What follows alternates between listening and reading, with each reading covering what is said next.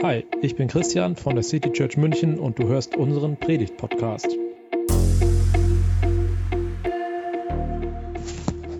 Kennt ihr das, wenn Werbung schon fast zu einem Ohrwurm wird?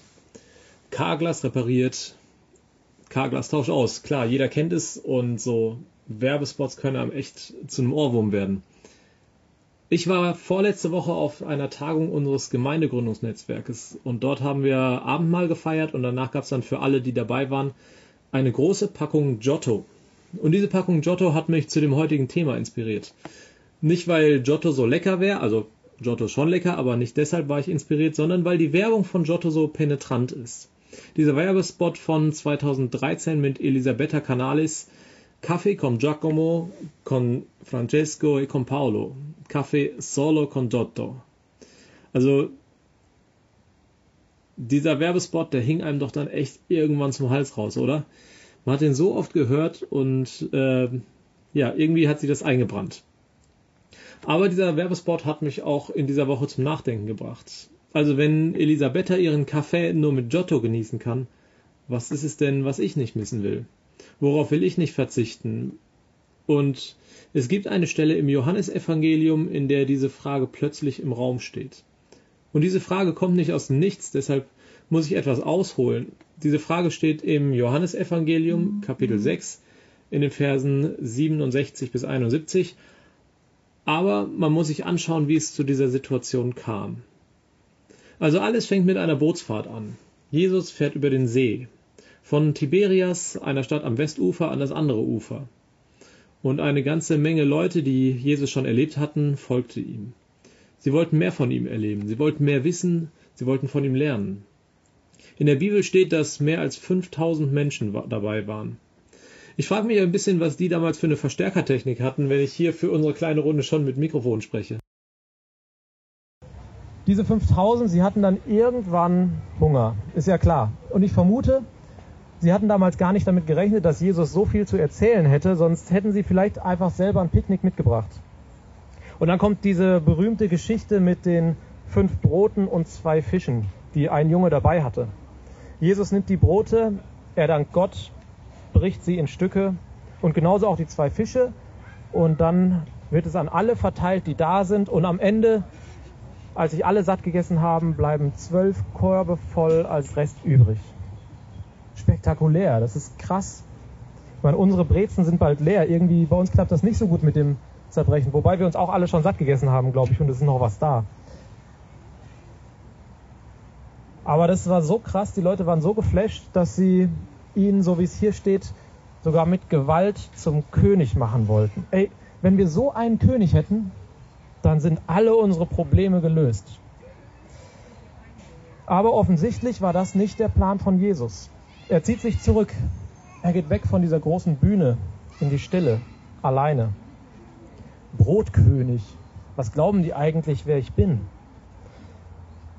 Tja, genau das war die große Frage. Wer ist er eigentlich?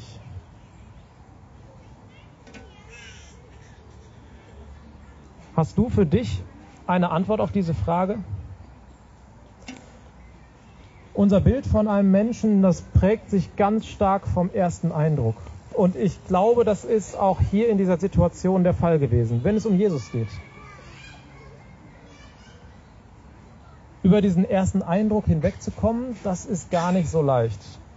Was war dein erster Eindruck von Jesus? Wie hast du ihn kennengelernt? Was war das Erste, was du von ihm gesehen oder gehört hast? Ich weiß nicht, ob du diese Frage für dich beantworten kannst. Vielleicht fällt es dir schwer, diese Frage zu beantworten. Vielleicht kannst du stattdessen darüber nachdenken, wie war dein erster Eindruck von Kirche? Auch da zählt der erste Eindruck. Ich möchte jetzt einen kleinen Break schon einlegen und euch ein bisschen Zeit geben, euch miteinander darüber zu unterhalten.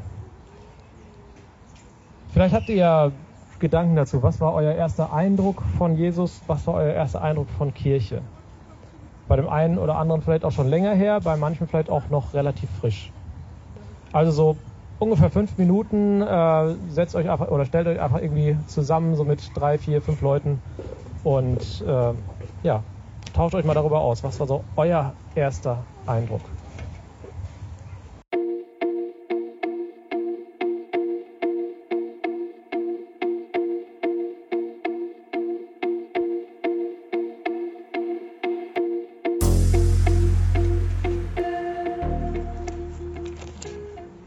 Also die Leute, die Jesus damals erlebt haben, die erlebt haben, wie er Brot vermehrt, die Leute waren erstmal beeindruckt.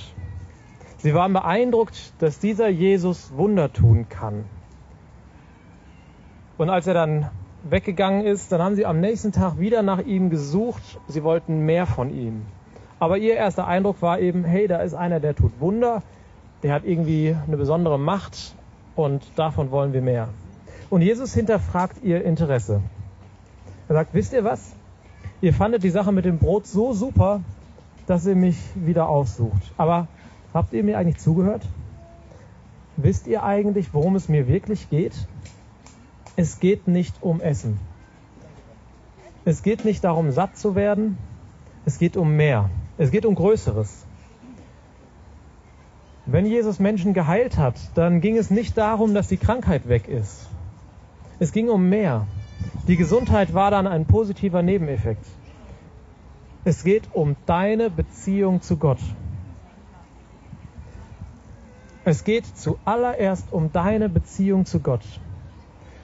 Als einmal vier Freunde ihren gelähmten Freund zu Jesus gebracht haben, da sagte Jesus, deine Sünden sind dir vergeben. Hä, warum das denn jetzt? Warum tut er nicht das, was die Freunde offensichtlich erwartet haben? Warum heilt er diesen einen Mann nicht von seiner, von seiner Lähmung? Jesus sagt, das Wichtigste in deinem Leben ist, dass deine Beziehung zu Gott in Ordnung ist. Und wenn er davon spricht, dass Sünde vergeben ist, dann geht es genau darum. Dann geht es darum, dass alle Barrieren zwischen dir und Gott entfernt sind. Das kennst du bestimmt auch aus Freundschaften. Wenn es einen Streit gab, wenn du mal einen Freund verletzt hast, Vielleicht sogar, wenn du einfach nur vergessen hast, deinem Freund zum Geburtstag zu gratulieren. Dann kann das Gefühl da sein, es steht etwas zwischen euch. Und Gott sagt, er sagt im Blick auf deine Beziehung zu ihm, es steht nichts zwischen uns. Du kannst zu mir kommen, ohne ein schlechtes Gefühl zu haben. Wir können einander begegnen, ohne Misstrauen ohne Scham, ohne Verlegenheit. Das ist es, was Jesus am wichtigsten ist. Und weißt du was? Ich glaube, das ist tatsächlich das Wichtigste. In unserer Beziehung zu Gott, wie auch in unserer zwischenmenschlichen Beziehung. Wenn da alles in Ordnung ist, dann treten andere Dinge in den Hintergrund. Ich weiß, ich habe da als gesunder Mensch relativ leicht reden. Aber so wie ich es mitbekommen habe, so wie ich es erlebt habe, da kann man mit Beeinträchtigungen leben, wenn die Beziehungen zu anderen Menschen da sind und in Ordnung sind. Wenn Freunde da sind, die einen so annehmen und lieben, wie man ist. Wenn man Menschen hat, mit denen man lachen kann und mit denen man weinen kann. Die Beziehungen zueinander sind wichtiger als ein äußerer Gesundheitszustand. Und so ist es auch mit der Beziehung zu Gott. Und das ist es, worum es Jesus geht. Schaut auf eure Beziehung zu Gott dann wird auch dein Leben hier auf der Erde, dann wird dein Leben ein anderes sein. Nicht unbedingt, weil die Umstände einfacher werden. Das hat Gott nie versprochen. Davon redet auch Jesus nicht. Aber dein Leben wird anders. Es wird einen neuen Fokus geben in deinem Leben. Eine neue Zufriedenheit, indem du Gottes, indem du in Gottes Liebe Dinge annehmen kannst, die nicht gut laufen eine Perspektive für dein Leben, die nicht nur auf Wohlergehen gerichtet ist. Und diese Beziehung zu Gott, sie endet eben nicht mit dem Sterben. Das sagt Jesus, wenn er in der Geschichte dann von ewigem Leben spricht. Gesund zu werden, das kann eine Begleiterscheinung sein, muss es aber nicht. Gesund wurde dieser Gelähmte, der von seinen vier Freunden dahin gebracht wurde, weil Jesus damit bestätigt, dass er die Autorität hat, deine Beziehung zu Gott wiederherzustellen. Das Wunder, das Jesus da getan hat, das war ein Zeichen. Genauso wie bei der Geschichte mit dem Brot, wo er den Menschen Brot zu essen gegeben hat. Das, was Jesus getan hat, das waren Zeichen. Und die Leute so, hä, was denn für Zeichen? Mach doch mal das Zeichen, dann glauben wir dir.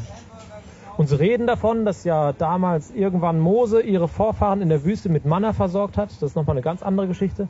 Und Jesus sagt, ey Leute, Mose hat euch das Brot nicht gegeben. Gott hat es euch gegeben. Er hat nur den Deal mit Mose ausgehandelt.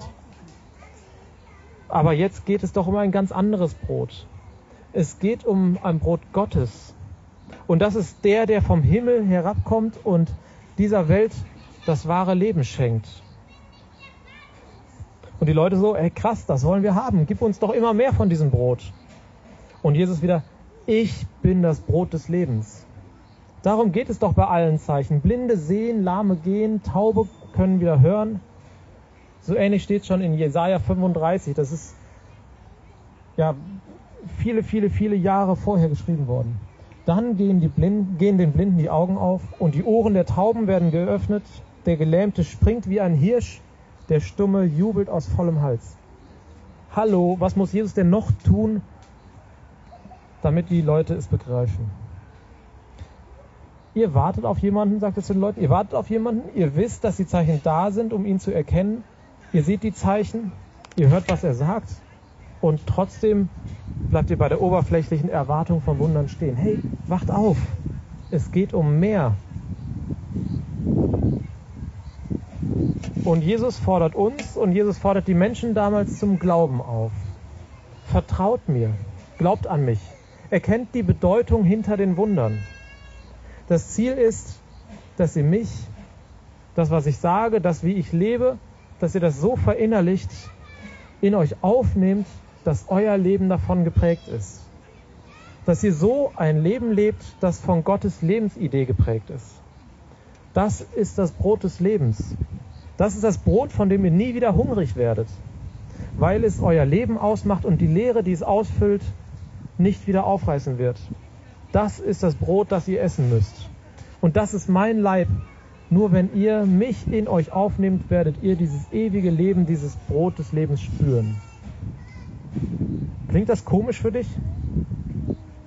Wenn ja, dann bist du nicht alleine.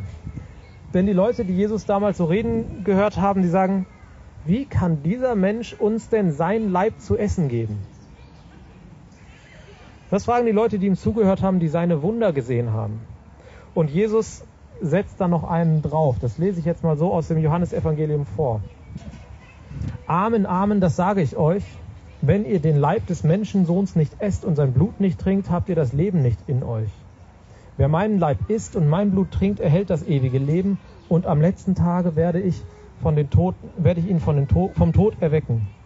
Denn mein Leib ist die wahre Nahrung und mein Blut ist der wahre Trank. Wer meinen Leib isst und mein Blut trinkt, bleibt mit mir verbunden und ich mit ihm. Der Vater, von dem das Leben kommt, hat mich gesandt. Ich lebe durch den Vater, genauso werden alle, die mich essen, durch mich leben. Dies ist das Brot, das vom Himmel herabkommt. Es ist nicht wie das Brot, das unsere Vorfahren gegessen haben. Sie sind gestorben, aber wer dieses Brot isst, wird in Ewigkeit leben. Klingt schon ziemlich widerlich, oder? Wenn man das so ohne Kontext hört. Also gerade für Menschen, die jüdischen Glaubens sind, die, die ihm damals zugehört haben, also Blut war erstmal schon mal generell tabu. Aber dann redet er auf einmal davon, ihn zu essen. Also Blut war so tabu, dass eine Frau, die ihre Tage hatte, nicht in den Tempel gehen durfte. Und jetzt redet dieser Jesus auf einmal von Kannibalismus. Alter, das geht mal gar nicht. Und tatsächlich lesen wir in der Bibel, dass sich nach dieser Rede, nach dem, was Jesus da gesagt hat, viele Menschen, die sogar als Jünger bezeichnet wurden, von ihm abwenden. Sie sagen, das war eine unerträgliche Rede. Wer kann sich so etwas anhören? Und ich muss gestehen, ich kann das schon irgendwie nachvollziehen die Symbolik dahinter zu verstehen, das war sicherlich nicht einfach. Und auch heute klingt das erstmal echt unangenehm. Im Katholischen glaubt man, dass auf eine sonderbare Art eine Wand, in einer Wandlung aus der Hostie tatsächlich Leib Christi wird und aus dem Wein tatsächlich Blut Christi.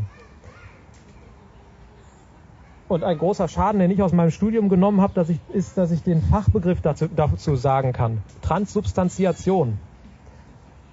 Also kann man auch als Zungenbrecher ganz gut gebrauchen. Transsubstantiation. Also die Substanz der Hostie und des Weines, die ändert sich, ohne dass die Form sich verändert. Bei uns ist es so, dass wir das Abendmahl symbolischer ähm, interpretieren. Für uns sind Brot und Wein oder Traubensaft Symbole dafür. wir essen etwas Brot und wir trinken etwas Wein, um auszudrücken, Jesus, du bist das Brot des Lebens. Wir möchten mit dir so eng verbunden sein, wie du es hier sagst. Wenn wir dein Leib essen, haben wir das Leben in uns. Und wir trinken den Wein, weil wir so eng mit dir verbunden sein wollen, wie du es hier sagst. Von dir kommt das Leben.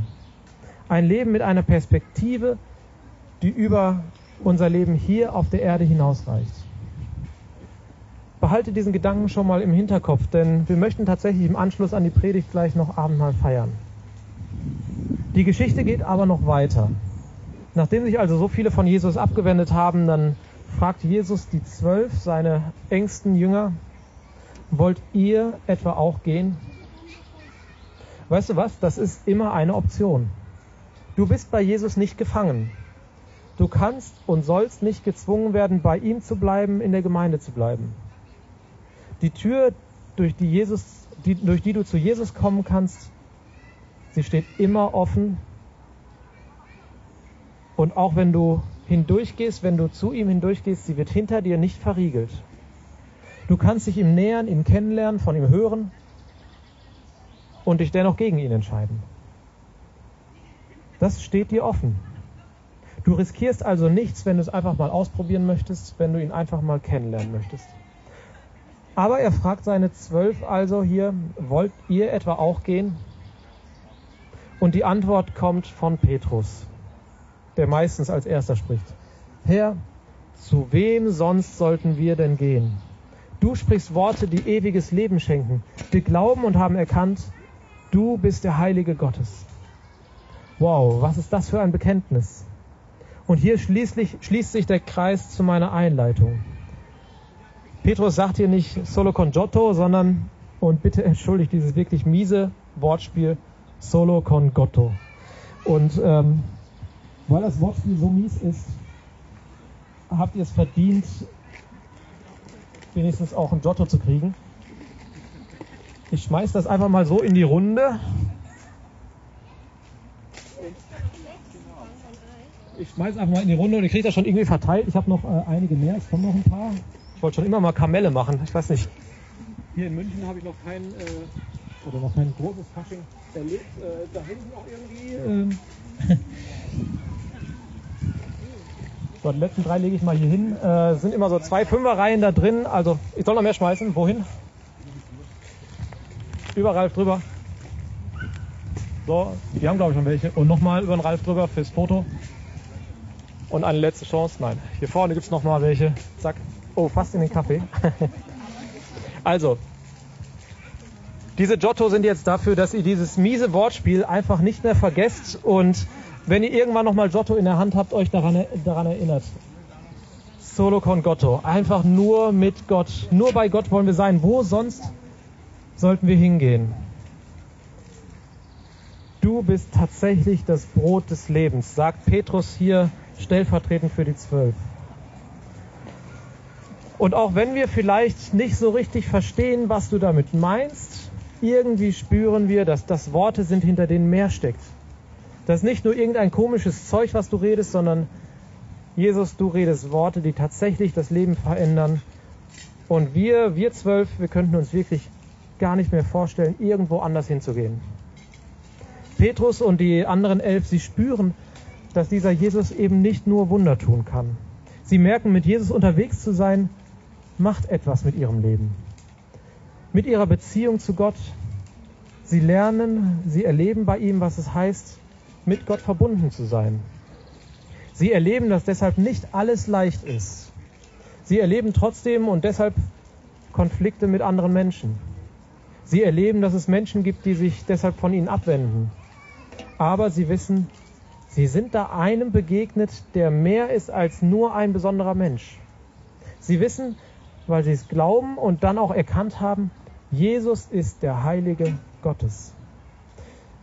Das haben sie erkannt, weil sie sich auf ihn eingelassen haben, weil sie ihm genau zugehört haben, weil sie mit ihm erlebt haben, wie sich ihre Gottesbeziehung verändert hat. Und dazu möchte ich dich auch einladen. Ich möchte dich dazu einladen, dich mal auf ihn einzulassen. Dafür musst du nicht alles verstehen. Das haben die zwölf auch nicht, obwohl sie Jesus sehr gut kannten und mit ihm unterwegs waren. Lass dich auf ihn ein, geh ein Stück deines Lebens mit ihm und dann kannst du entscheiden, wer ist dieser Jesus für dich? Ist er anstößig, irritierend, nichts für dich? Oder ist er doch ein Anstoß? Ein Anstoß, ein anderes Leben zu leben, in einer Beziehung mit Gott zu sein und zu erkennen, das Leben mit ihm bietet eine Perspektive, die über das Hier und Jetzt hinausgeht. Eine Perspektive, die auch in schwierigen Zeiten trägt und die dir Hoffnung, Freude und Halt gibt. Und ich möchte dich einladen, mit uns zusammen das Abendmahl zu feiern. Denn im Abendmahl, da bekennen wir, Jesus, du schenkst das ewige Leben. Symbolisch essen wir dein Leib und trinken von deinem Blut, indem wir vom Brot essen und Wein trinken. Als Jesus am Kreuz gestorben ist, da ist etwas Einzigartiges, etwas Merkwürdiges passiert. Er hat vorhergesagt, ich gebe meinen Leib hin, damit ihr Leben habt. Und als er am Kreuz starb, als er hingerichtet wurde, da hat er alles auf sich genommen, was eine Distanz zwischen dir und Gott schafft. Und er hat gesagt, ich vergieße mein Blut, damit ihr reingewaschen werdet. Das klingt für uns erstmal fies, aber dahinter steckt der Gedanke, dass Schuld mit Blut bezahlt werden muss. Und diese Rechnung, die hat Jesus übernommen. Er hat sie für dich übernommen, genauso wie für mich. Und ich wünsche dir, dass du beim Abendmahl spürst, was für eine Erleichterung das ist. Wie die Seele aufatmen kann und wie deine Beziehung zu Gott eine neue Leichtigkeit bekommt. Das war die Predigt aus der City Church München. Wir freuen uns, wenn du auch nächstes Mal dabei bist. Und bis dahin wünschen wir dir eine gute Woche.